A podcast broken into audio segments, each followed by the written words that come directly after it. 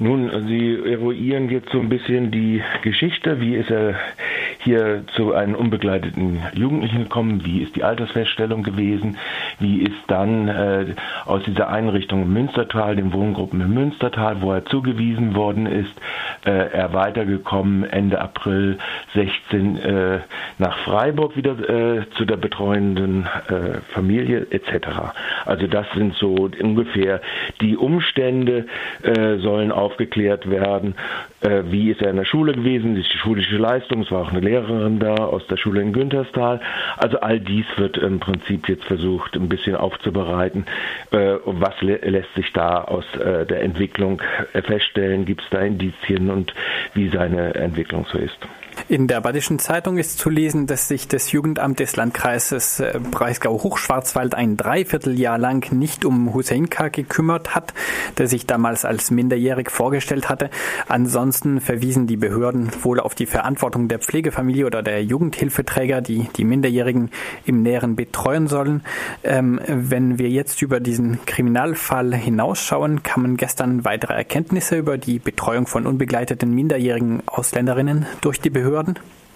Ja, es handelt sich ja um Flüchtlinge im Wesentlichen, um begleitete minderjährige Flüchtlinge.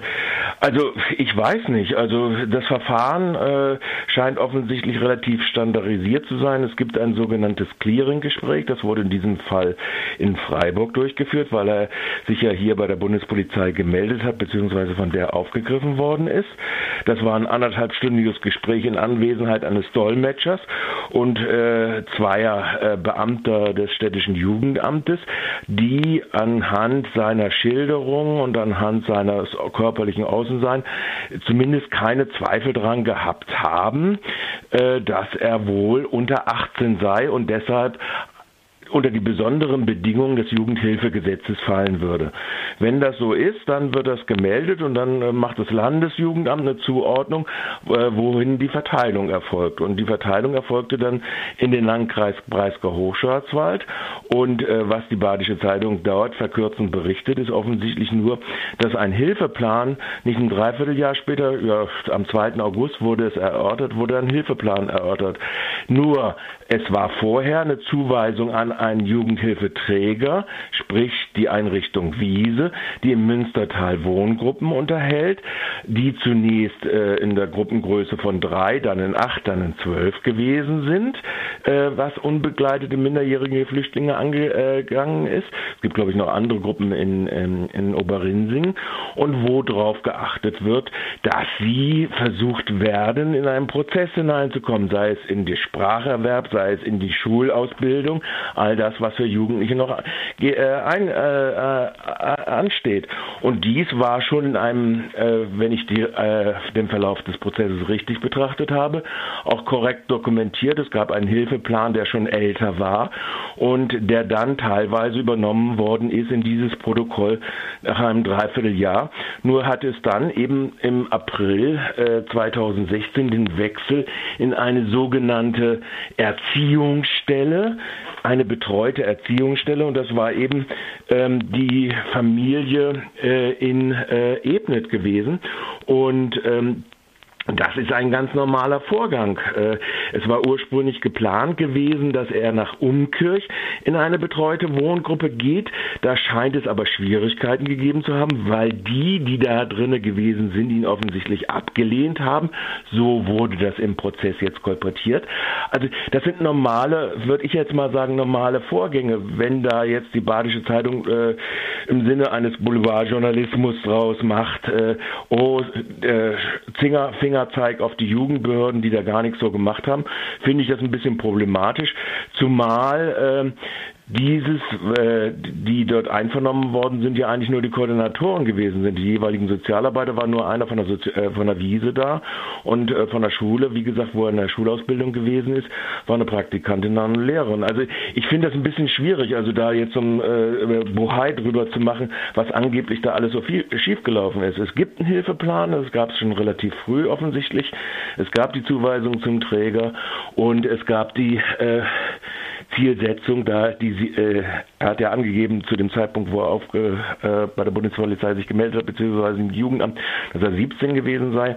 Also wo die, die Möglichkeit zur äh, äh, schnellen Herstellung von Selbstständigkeit äh, erreicht würde. Er wäre dann ja, wenn er 18 wäre, in eine normale Sammelunterkunft äh, reingekommen. Ja. Außerdem wurde gestern die äh, Pflegemutter befragt. Ähm, was kam da bei der Befragung heraus?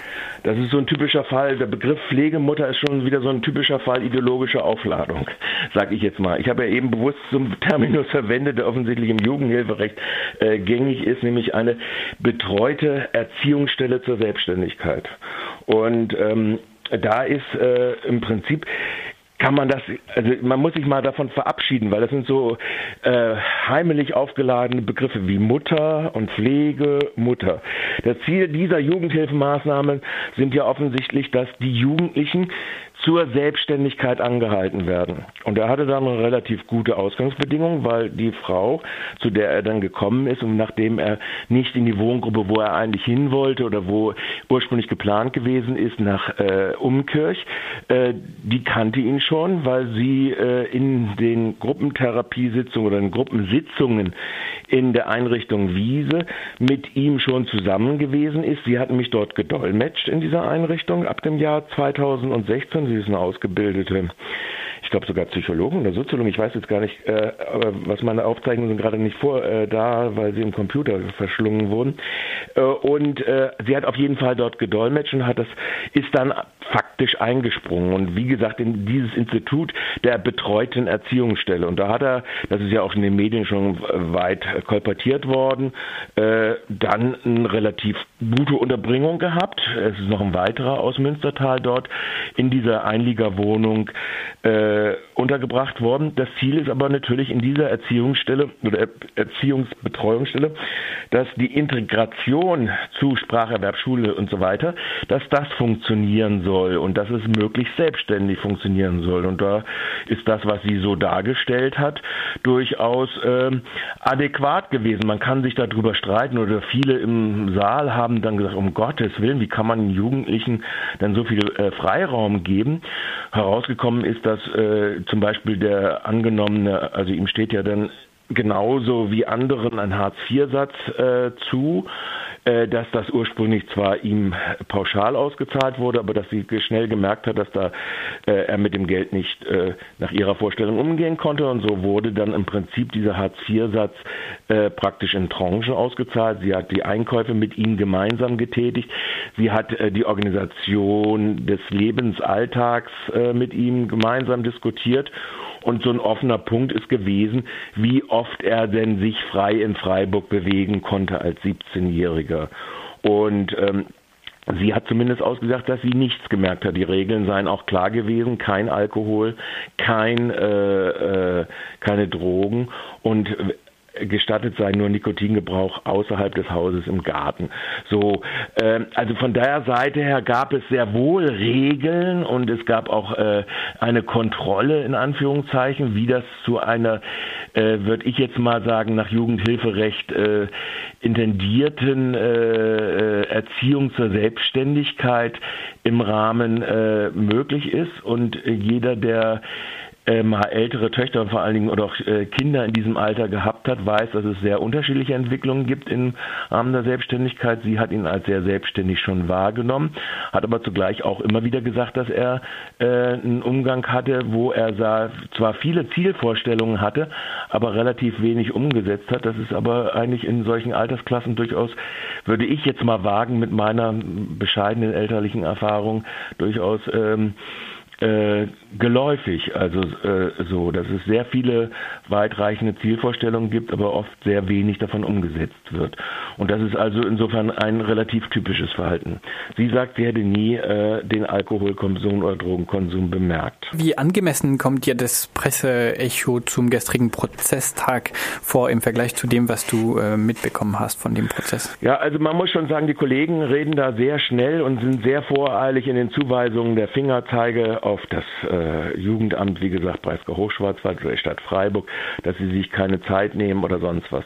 Ich meine jetzt mal, dieses Clearing-Gespräch, anderthalb Stunden, das ist ja dann im Jugendamt Freiburg dann auch rausgebildet worden, dass es eine Clearing-Abteilung gibt. Äh, da unter anderem steht dann auch äh, drin äh, Altersfeststellung. Ähm, die Methodiken, äh, die dort verwandt werden, äh, die sogenannte Pflegemutter, also die äh, äh, Frau, die ihn dann äh, zwischen April und ähm, äh, Dezember ähm, bei der er dann gewohnt hat und die ihn auch mit einschätzen konnte, hat gesagt, er, würde wohl zum Stamm der Hazara gehören, bei denen ist die Körperbehaarung rücksteuert. Das war natürlich ein Kriterium der Beurteilung des Jugendamtes. Mag sein, dass da die internationale Kompetenz in Bezug auf bestimmte, in Anführungszeichen, Ethnien, in Anführungszeichen Ende, äh, nicht so groß ausgebildet sein mag in Bezug auf äußerliche Merkmale der ähm, äh, spätpubertären Entwicklung oder der, der heranwachsenden Entwicklung in Bezug auf bestimmte Bevölkerungsgruppen in bestimmten Ländern.